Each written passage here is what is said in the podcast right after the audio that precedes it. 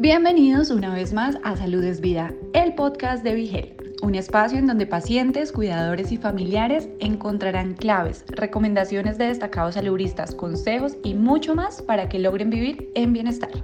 Chiara Tarafá, paciente con colitis ulcerosa y presidenta y fundadora de Living with Crohn and Colitis. La doctora Lili Francesca Lebrón, paciente con lupus y miembro de la red de apoyo de pacientes de lupus en Puerto Rico. Leticia López, paciente con psoriasis y directora ejecutiva de la Asociación Puertorriqueña de Ayuda al Paciente de Psoriasis. Zenaida Colón, paciente de alopecia areata y fundadora de Alopecia PR. Y Lili García, paciente con artritis reumatoide se unen para contarnos cómo usan su influencia en las redes para usarla en beneficio de quienes son pacientes como ellas de diversas condiciones autoinmunes. Reproduce este podcast y sigue sus recomendaciones de cuidado.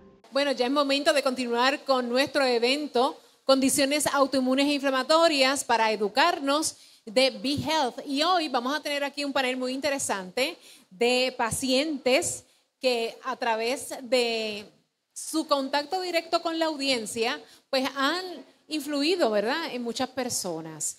Y esa influencia, valga la redundancia, para educar e impactar vidas hay que darla a conocer, ¿verdad? Para poder eh, seguir educando. Así que les presento, obviamente, a mi compañera Lili García de Be que está aquí con nosotros. También está la doctora Leticia López, paciente con psoriasis y también directora ejecutiva de APAP. Tengo a Zenaida Colón, que sufre de alopecia areata y está con nosotros para compartir su caso, y Chiara, paciente con Crohn's y también pertenece a nuestro equipo de Be Health. Y estamos todos muy orgullosos de, todos ustedes porque realmente están haciendo una excelente labor.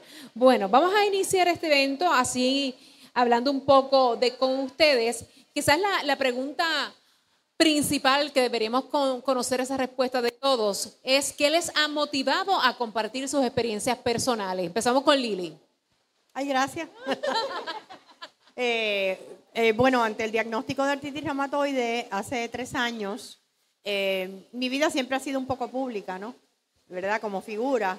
Y, pensé que era lo propio compartir eso con el público, porque así podía de alguna forma, eh, y valga la redundancia, compartir mi experiencia y lo que, lo que fue mi diagnóstico eh, y lo que ha sido el tratamiento y cómo he ido mejorando, ¿verdad? Porque eh, cuando ocurrió, que fue como un mes antes de la pandemia, ¿verdad? Fue como, toma esta bofetada y después nos encerraron por, dos meses.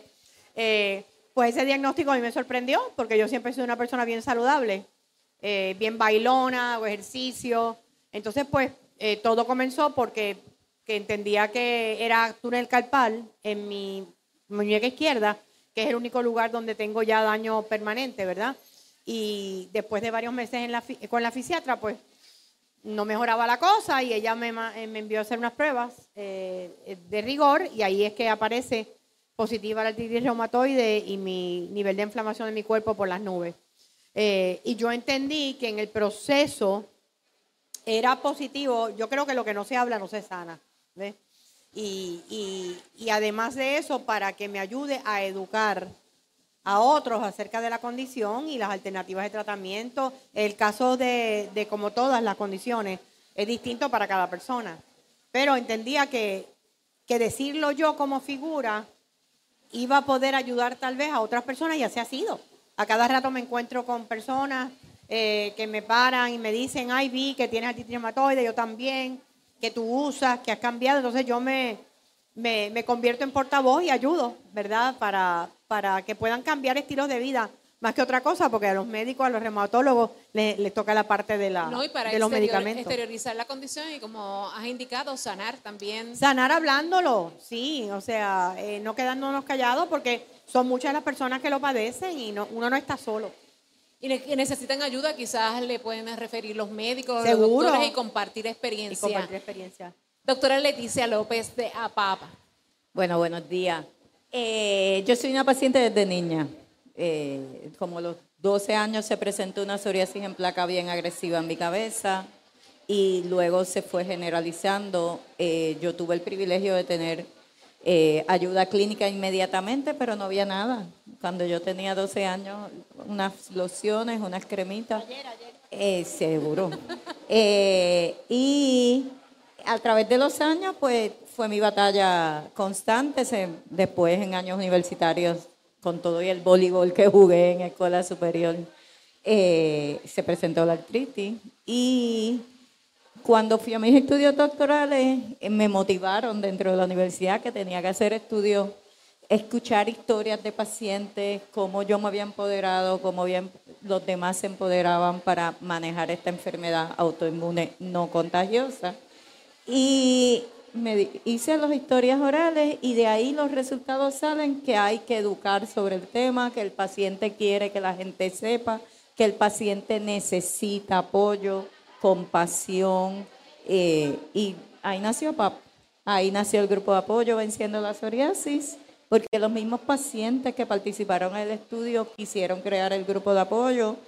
En el 2010 nos agrupamos y, y ahí comenzó todo este monstruo, como digo yo, que quiero que siga creciendo.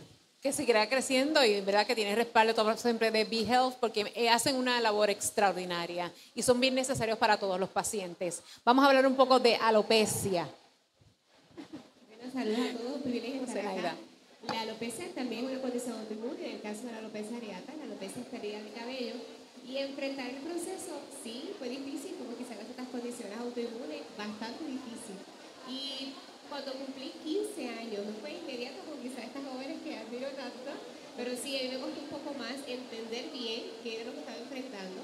Siempre pensé que iba a ser pasajero, pero en un momento dado, cuando me di cuenta que, que era algo lo que tenía que aprender posiblemente a vivir, pues entonces me preguntaba si había otras personas, al igual que yo, con la misma condición. En el momento en que comencé a hablar, a pesar de que llevaba 15 años con la condición, no conocía a nadie con una alopecia eh, específicamente universal, que es el caso de la que tengo. Pero dije, bueno, debe haber quizás otras personas utilizaban pelucas, así que disimulaba un poco, o entendía yo que quizás disimulaba lo que estaba enfrentando, hasta que en un momento, pues, eh, también eh, sentí la, la necesidad, quizás digo mi corazón, digo, mira, necesitas también poder ayudar a otros y compartir. Y de ahí pues nace hablar del proceso, de lo que es la alopecia. Y para mi sorpresa, en lugar de ayudar a otros, otros me ayudaron a mí. Así que ha sido una experiencia muy hermosa compartir con otros y poder hablar de lo que tenemos. eh, y hablar, como dice el eslogan, se pierde el cabello y perdura las fuerzas. Y ahora a través de la organización, ¿cómo es que se llama? Na- Alopecia PR. Alopecia. Eh, ayudas muchísimos pacientes. De hecho, ayer conocimos a un jovencito este, que está pasando por el proceso y se siente bien acompañado con todos los consejos que ustedes le han dado. Así Sí, una que experiencia muy linda, verdad que Es una experiencia fabulosa. Muy, muy bonita y sanar en grupo es, es maravilloso. Es otra cosa. Y yo encontré sanidad y mucha gente piensa que quizás, bueno, pero no te ha crecido el cabello, pero no encontré mucha sanidad emocional. Porque aprendí que no hay que hablarlo con vergüenza, que no es algo que quizás pues llega a mi, me- fue por mi culpa, sino que son distintas etapas que tenemos que enfrentar, retos de vida, y que si los enfrentamos con una actitud positiva se lleva mucho mejor. definitivamente. Chiara, Ahora sí. ahora Chiara quiere hablar. Chiara es estudiante de la Universidad del Sagrado Corazón y también colabora con Be Health y además es, mi estudiante y se porta bastante bien. Dije bastante bien. Ajá. Pero Chiara eh, sufre de Crohn's de colitis y colitis ulcerosa. Este, háblanos un poco sobre cómo te adaptaste a ese nuevo proceso en tu vida y en tu cuerpo. Pues mi diagnóstico fue un poquito complejo porque fue a mis siete años. Al momento los estudios para esta enfermedad no eran tantos, sino que pues estaba la enfermedad y lo que encontrábamos era en este, redes como Mayo Clinic, pues algo más oficial. ¿Qué pasa? Que cuando ya yo estoy en mi diagnóstico, a mí me tienen que mudar a Estados Unidos porque no encontraba pues la ayuda propia aquí en Puerto Rico, este, que al momento ya eso ha cambiado, gracias a Dios, los pacientes ya no se tienen que mudar ni hacer esos cambios drásticos, pero en esos momentos yo anhelaba tener a alguien, porque a los siete años tener una enfermedad tal vez es invisible, pero los síntomas son físicos. Tal vez pues no llegar al baño es algo físico que las personas ven y tal vez pues se sienten un poquito raras porque el ver esto no es nada fácil, el ver que una persona pues no llega al baño. Así que ese proceso fue tan difícil para mí que yo pues decidí buscar ayuda. preguntarle a mis doctores si hay grupo de apoyo, este, pero en el momento no había nada. ¿Qué pasa? Que luego a mí, yo tenía siete años, así que no podía hacer nada en un momento. Sino que pues eran mis intestinos y yo, como yo le decía a una amiga ayer. Y entonces en mi grado 12, pues conozco a la doctora Esther Torres, que me la refiere mi doctor, y ella comienza a darme este empujoncito. Mira, esta inquietud que tienes es válida, así que vamos a comenzar algo. Y el, el apoyo de ella es que yo logré crear esto, porque no quería que las personas se sintieran como yo me sentí en ese momento, así que ese es mi impulso para otros, para motivar a otros pacientes. Y ahora el grupo eh, es importantísimo, ya ella ha comenzado a hacer, realizar reportajes para que la gente pueda entender eh, y, te- y- y pueda concienciar sobre es- esta situación y entenderla. El grupo se llama Living with Crohn's and Colitis. Eres bien luchadora, de verdad, porque también en la plena adolescencia pasar por esa enfermedad es bien difícil en un proceso de aceptación. Así que te felicito por ello y por ser también portavoz del grupo. Vamos a seguir hablando. ¿Puedo empezar con, Shari y seguimos así para, para seguir con el micrófono? Este, quiero que me hablen sobre las estrategias. ¿Qué está haciendo cada uno de, de- de ustedes para que la gente pueda entender la afección de salud? Pues al principio el reunir el grupo fue un poquito difícil porque hay pacientes a través de toda la isla y entonces encontrar un lugar focal donde todo el mundo se reúna es un poquito difícil. Sin embargo, yo pienso que la educación al paciente es lo más importante que uno puede hacer porque tras los mismos pacientes es que los demás se pueden educar. Somos los primeros que debemos educar sobre las enfermedades.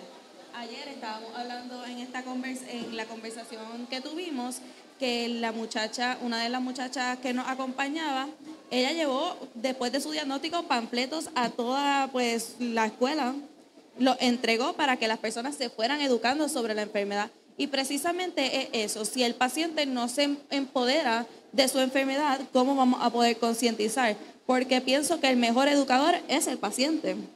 Así que pienso que esa es la estrategia más importante para poder pues educar sobre las enfermedades. Y recuerdo muy bien cuando te conocí, que me lo indicaste, la afección de salud que, que teníamos, ¿no? Porque si tienes urgencia de ir al baño, primero tienes que saber dónde está el baño, ¿verdad? En la universidad, el más cercano. Y segundo, para que yo sepa que va a salir del salón. Este, son cosas que son importantes y uno tiene que también entenderlas. En el caso suyo, ¿qué estrategias están realizando para poder educar? Eh, al igual que en el caso de aquí de los jóvenes, eh, vamos por lo general al lugar donde está la persona con alopecia, eh, ¿verdad? Nos reunimos con, con el paciente, se le puede llamar a la familia y entonces luego vamos a su entorno. En el caso de los niños o de los estudiantes, vamos a la escuela, inclusive a, universidades. Entonces explicamos lo que es la alopecia, eh, los distintos, ¿verdad? Las distintas manifestaciones de la misma y cómo podemos ayudar a esa persona. En el caso de, de los niños, hay niños que, van a la, escuela con gorritas, en algunos casos no solo por estética, sino para proteger su cuero cabelludo. Se puede hablar con los directores, con los consejeros para explicarles el por qué quizás toman eso, obviamente ¿verdad? quizás con alguna, algún referido médico, pero educamos al entorno y tratamos de ir, eh, vamos como, como un escuadrón de, de apoyo, nos paramos detrás de ese jovencito, mira, todos nos vemos iguales, pero somos felices, no nos limita nada, eh, no hay por qué tratarlo con pena ni nada. Eh, también le hacemos ver a, las personas que la alopecia no es una limitación, que no te tienes que, que- que retraer, que no te tienes que limitar, que no tienes que pensar en que no vas a lograr otras metas porque lo puedes hacer al igual con la alopecia. Así que vamos a esos lugares donde están las personas con alopecia. Y también hacemos grupos de apoyo, lo podemos hacer de modo presencial en distintas partes de la isla o también nos reunimos por Zoom y las experiencias son maravillosas. Eh, estar en un grupo de apoyo es, es bien lindo compartir con la comunidad de alopecia. Qué bien. APAP. Pues APAP eh, ya lleva 13 años y hemos hecho distintas actividades, pero actualmente nuestra actividad más grande es para apoyar a los pacientes en la celebración del Día Mundial de la Psoriasis, que vamos a estar aquí en Plaza Las Américas el 28, con clínicas de dermatología gratuitas y en la tarde con toda una actividad educativa, así que los esperamos a todos. También eh, algo que para nosotros es bien importante es con el grupo de apoyo y no nos estamos ya reuniendo tanto presencialmente porque el factor de encontrar dónde, que se pueda reencontrar las personas, aunque yo siempre digo que cuando tocamos una vida tuvimos éxito. Eh, tenemos un grupo en WhatsApp y ese grupo de WhatsApp de miembros de la asociación lo pueden, nos envían un texto a 787-376-7604, nos dicen que son pacientes y quieren pertenecer al grupo de apoyo y ahí se van a enterar de todo lo último en educación en psoriasis y de nuestras actividades donde nos podemos ver personalmente y se pueden comunicar individualmente con la asociación. Lili. Bueno, Lili no tiene grupo de apoyo, pero sí, No, ella. todavía. eh, ella es apoyo fundamental porque la llaman para todos los lugares. Pero no, no, no, eh, en realidad hay dos vías generales y es a través de los eventos de Be Health eh, y a través de las redes sociales, a través de cápsulas, eh, eh, en los eventos que hemos tenido. Ayer, por ejemplo, tenía, tuve una charla aquí mismo acerca de cómo manejar las emociones ante un diagnóstico. Eh, y también como conferenciante motivacional, pues constantemente estoy hablando a grupos. Así es que yo aprovecho dentro de mi experiencia, ¿verdad?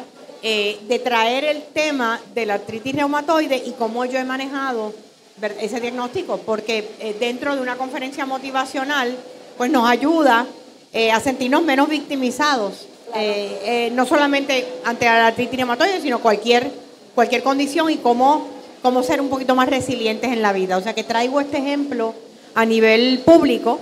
Hay personas que se sorprenden cuando yo lo menciono, eh, pero es interesante, Mariliana, que muchas veces termino la charla y vienen, generalmente son mujeres, una, dos mujeres, yo también soy paciente, ¿qué tú utilizas? ¿Cuál es tu medicamento? Eh, ¿cómo, ¿Cómo trabajas con, con el dolor o lo que sea? Así que sí, me da la oportunidad el hecho de poder hablar públicamente eh, para compartir mis experiencias con otras personas. Qué bien. Vamos a hablar ahora sobre historias gratificantes. Ustedes han impactado la vida de muchas personas, pero vamos quizás a recordar alguna experiencia que al contar su, su afección de salud, de repente sorprendieron con, con una historia grandiosa. ¿Tienes alguna, Shara? Gracias.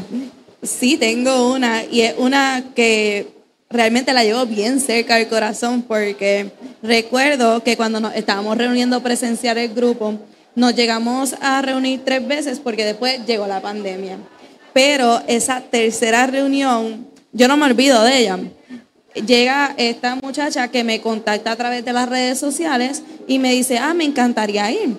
Así que llega y entonces en el grupo de apoyo yo tengo esta técnica que suelo invitar a doctores con la pues, especialidad en la enfermedad para que puedan aconsejar y no se lleven consejos pues como este malentendidos ni que no sean los que son. Entonces llega esta muchacha y los doctores me sacan aparte y me dicen, diantre, ella está bien deshidratada, porque uno de los síntomas es que si vas demasiado al baño, pues te quedas deshidratado y estaba bien flaquita.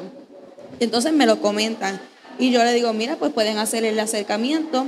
Y entonces ellos se acercaron, tuvieron una conversación con su, este, con su familia, porque la familia llegó y toda la cosa.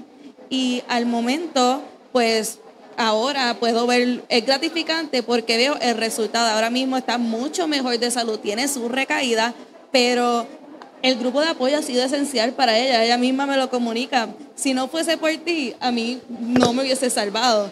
Y yo, wow, qué impacto uno puede tener en la vida de ser canal para que esa persona llegue a tener ese- esa calidad de vida que tanto anhela. Qué, qué bueno es sentir, ¿verdad?, que uno ha ayudado a los demás. En el caso de, de usted, ayer estábamos hablando con un jovencito, a mí me parece que eso es una historia gratificante. ¿Me la puede contar el público? Claro que sí, espectacular. Eh, precisamente con Orlando, que, que mencionamos su nombre porque su mamá estuvo aquí ayer apoyando y en la tarde vienen otros jovencitos más. Eh, trabajar con niños eh, es especial. Orlando ya tiene eh, 13 años, pero desde que tenía 8 añitos está compartiendo con nosotros y él estuvo con nosotros en el primer desfile de modas que hicimos con mujeres con alopecia. Pero llega él como este caballerito, eh, abre el desfile y llevaba la alopecia con, mucho orgullo, pero luego de él, que fue el primer varón, llegaron otros niños con alopecia. Y entonces trabajar con niños es grande, porque yo tengo la condición, pero me pongo en la posición como madre. Y cuando es el hijo, ¿verdad? Cuando son los hijos los que enfrentan una condición, es, se vuelve retante para ambas partes. Así que poder servir de apoyo a estos padres, decirles, eh, no es su culpa como padres, eh, hay tratamiento si desea intentarlo y si no funciona el tratamiento, no se logra crecimiento de cabello, igual aprendemos a, enfrentar esos retos y a, y a sentir que, que, seguimos siendo fuertes y no hay limitación. En particular con Orlando, él llegó a contagiarnos con su alegría y él nos enseñó a que no tenemos que ver a los niños con pena ni con un bendito, sino que él es él es un excelente estudiante, él practica natación, ha ganado premios y así también como otros niños, ¿verdad? Eh, los padres nos han permitido compartir sus fotos en la página para servir de inspiración a otros y eso ha sido muy gratificante.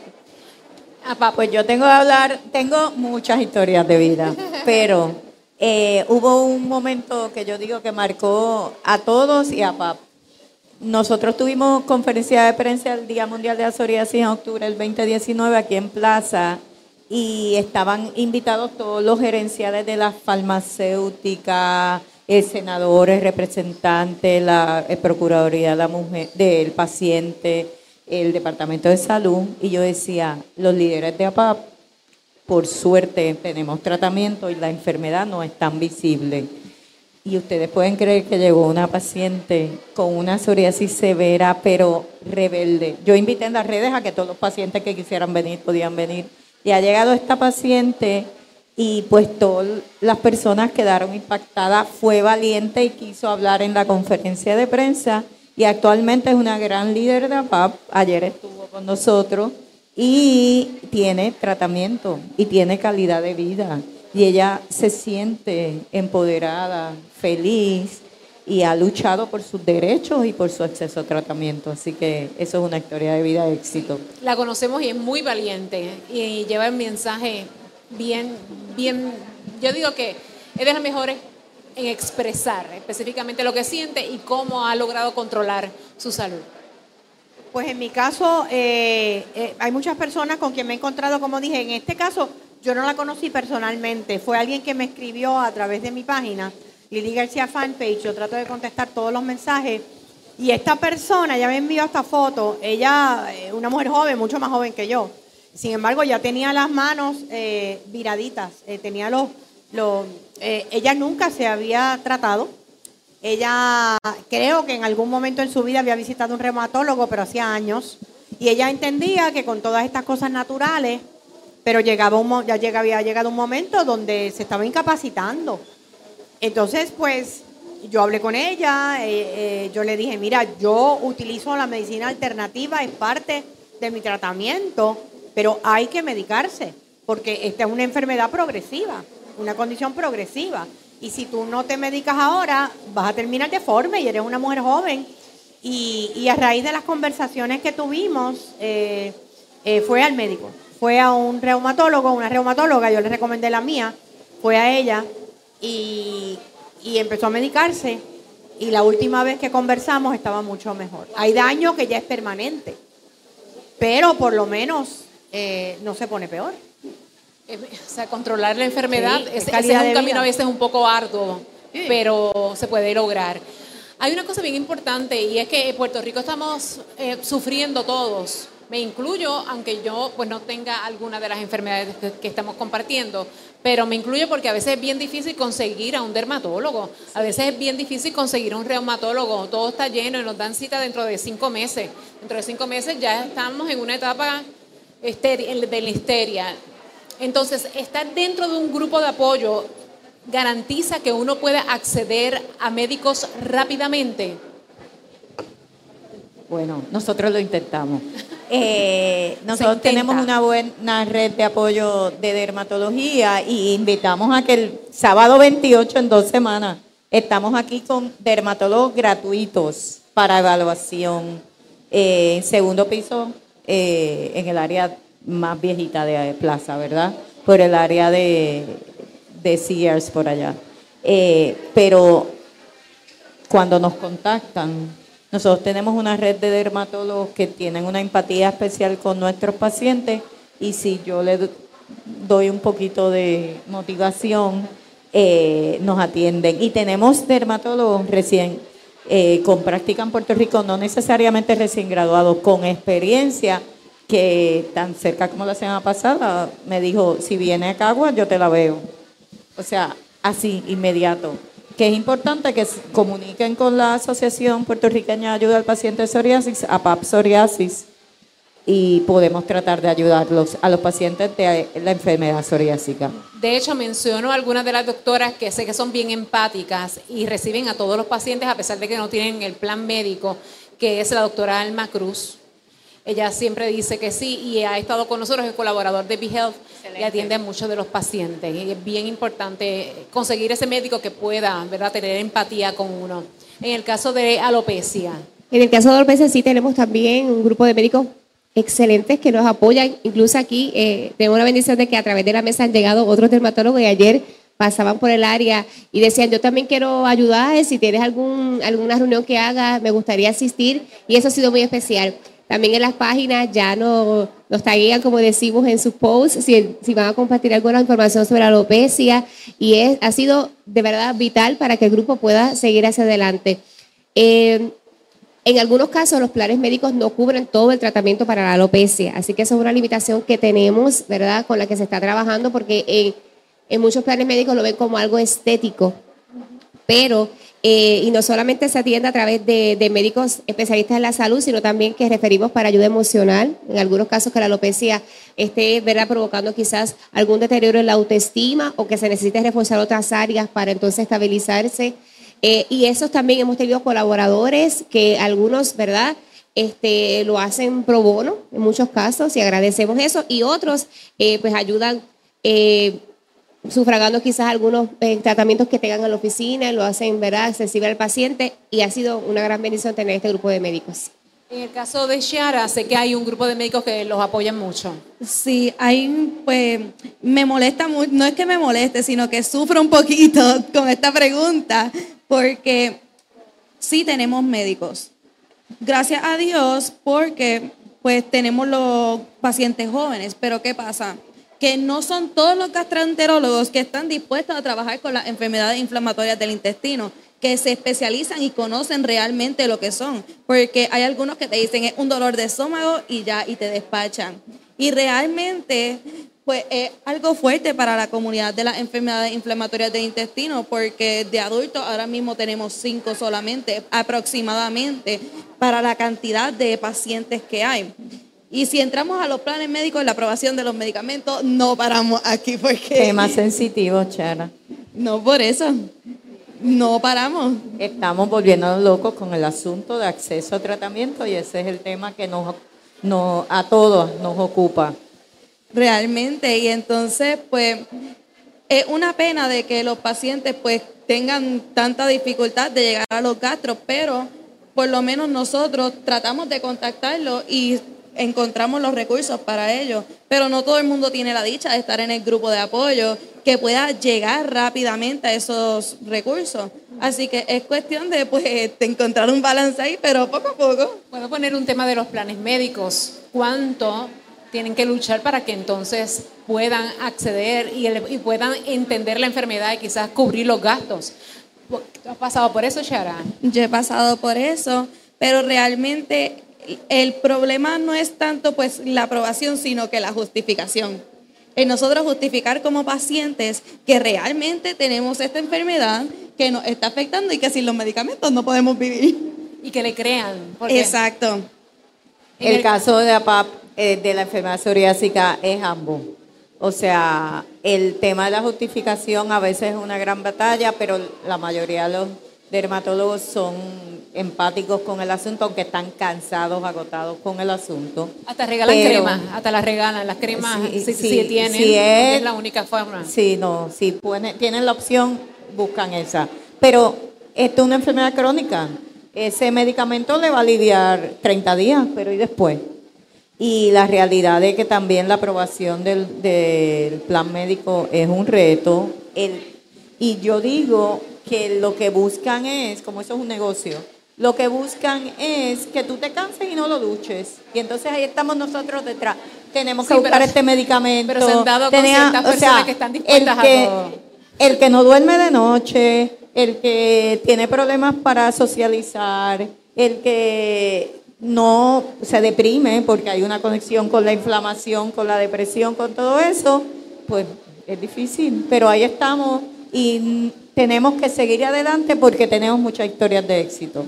En el caso de López, ¿se han tenido problemas para la aprobación con los planes médicos? Yo quería mencionar Ajá, algo sí. antes de esto que tiene que ver con eso mismo, que en casos como estos, el doctor, el paciente y su familia se convierten en un equipo. Exacto. Y entonces juntos logran este, luchar contra esto. Hay veces que hasta los, este, los mismos doctores su- sufren más que nosotros. Pero pues el ver la empatía hacia nosotros también es un, este, una motivación para seguir luchando por los pacientes. Sí.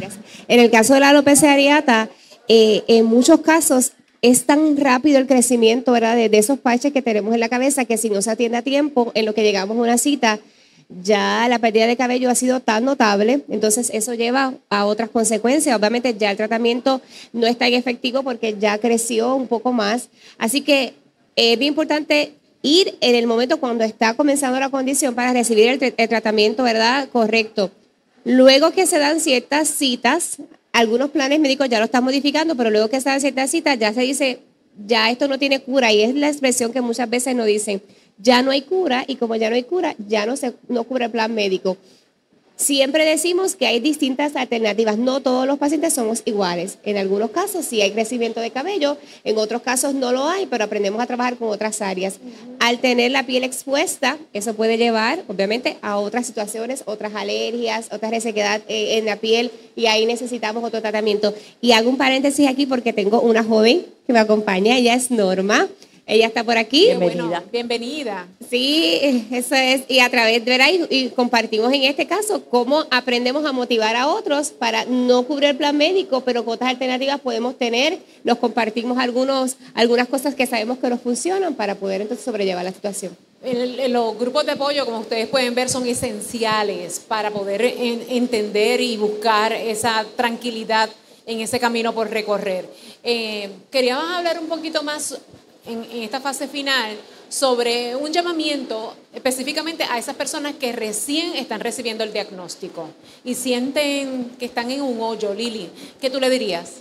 Bueno, que hay luz al final del camino, definitivamente, eh, que la cosa se pone mejor si se adhieren a los medicamentos, si escuchan al médico, pero sobre o, la- o la- el reumatólogo o reumatóloga, pero por favor necesitan hacer cambios en su estilo de vida, porque el problema es que con mucha gente yo le digo, mira, pues yo eliminé todos los lácteos, y a veces lo rompo, obviamente la dieta, pero en mi casa todos los quesos son veganos y todo el pan es gluten free. eh, y me dicen, ay, es que a mí me encantan los quesos. Ay, es que el pan es que no sabe igual integral. Entonces yo digo, bueno, pero estamos hablando de que el paladar se acostumbra a todo, porque es el gustito. Pero tenemos que comenzar, ¿verdad? A dejar azúcares, a dejar un montón de cosas que van a incidir en que los síntomas, por más que te mediques, no van a bajar. Y entonces los niveles de inflamación van a mantenerse. Así que necesitamos también eh, nosotros hacernos parte de la solución. No es solamente el medicamento, es un cambio en estilo de vida, manejo del estrés, manejo de la ansiedad, eh, entender que cuando tenemos problemas emocionales o situaciones difíciles, las condiciones se exacerban, porque todo lo que es en el sistema inmunológico, las emociones lo disparan.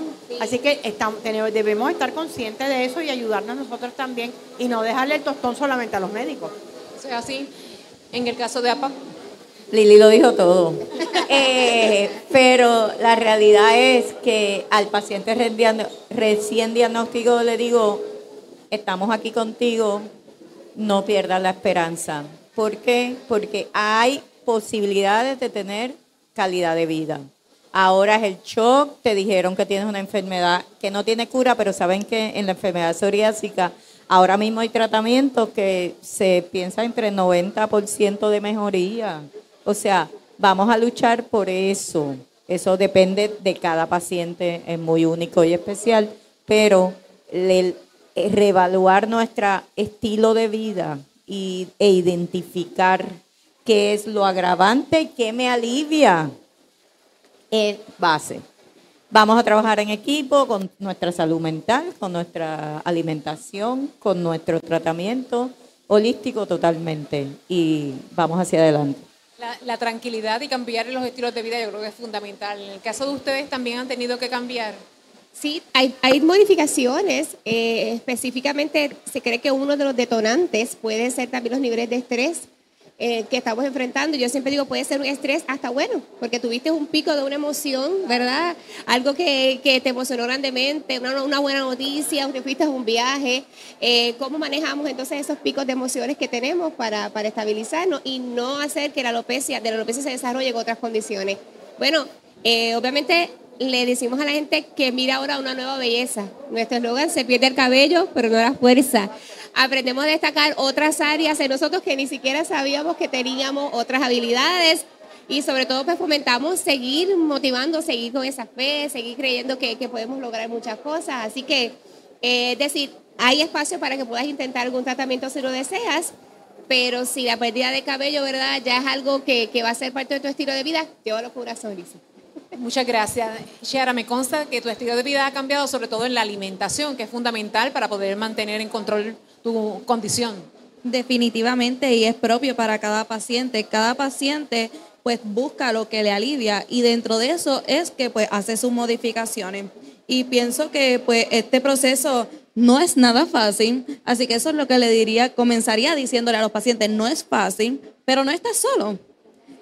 Tienes personas que te acompañan y que la aceptación va a su tiempo. No necesariamente vas a aceptar tu condición de un día a otro. A mí me tomó 10 años el poder empoderarme y hablarlo. Así que que no tengan miedo porque poco a poco pues le van a surgir las herramientas y que busquen ayuda, porque estamos aquí para ustedes. Si ustedes pues se estiran, te estiran la mano para que nosotros les ayudemos, pues lo vamos a hacer con mucha felicidad porque eso es lo que queremos. Así que... Y cuando recibes críticas, ¿cuál es la contestación? Críticas, por ejemplo, ay, pero qué aburrido tú comes. Realmente le digo que es parte de mi estilo de vida y que si no les gusta, pues este, es, es una decisión mía y yo no voy a cambiar mi estilo de vida por los demás. Mira, y nosotros nos tomamos a veces jugos verdes y nos dicen, ¿en serio te vas a tomar eso? Pues seguro, ¿por qué no? Bien rico. A mí siempre me están criticando por mi ensalada, yo lo sé. Porque yo desayuno de ensalada, almuerzo ensalada y ceno ensalada. Pero ese es mi estilo de vida y gracias a eso pues llevo una vida saludable. Cada cual, eh, como dice el muchacho de Instagram, debe mantener lo que realmente le hace bien. Y en el caso de ustedes cuatro, pues están en excelentes eh, condiciones de salud porque han tenido el control de las mismas, que eso es yo creo que lo más importante. Gracias por haber estado con nosotros y compartir algo tan íntimo, ¿verdad?, con todos ustedes y para aquellas personas que tengan algún tipo de eh, enfermedad, de una condición autoinmune ya saben que esta, este evento es para ustedes y que las mesas que tenemos aquí precisamente son mesas que le van a ayudar, grupos de apoyo que están dispuestos realmente a brindarle esa mano. Gracias, Chara. Gracias. Gracias. Los esperamos el 28. Si te gustó el contenido, no olvides seguirnos en tus redes sociales favoritas. Nos encuentras como Vigel PR. Todos los temas de interés para alcanzar tu bienestar hacen parte de Salud es Vida, el podcast de Vigelte.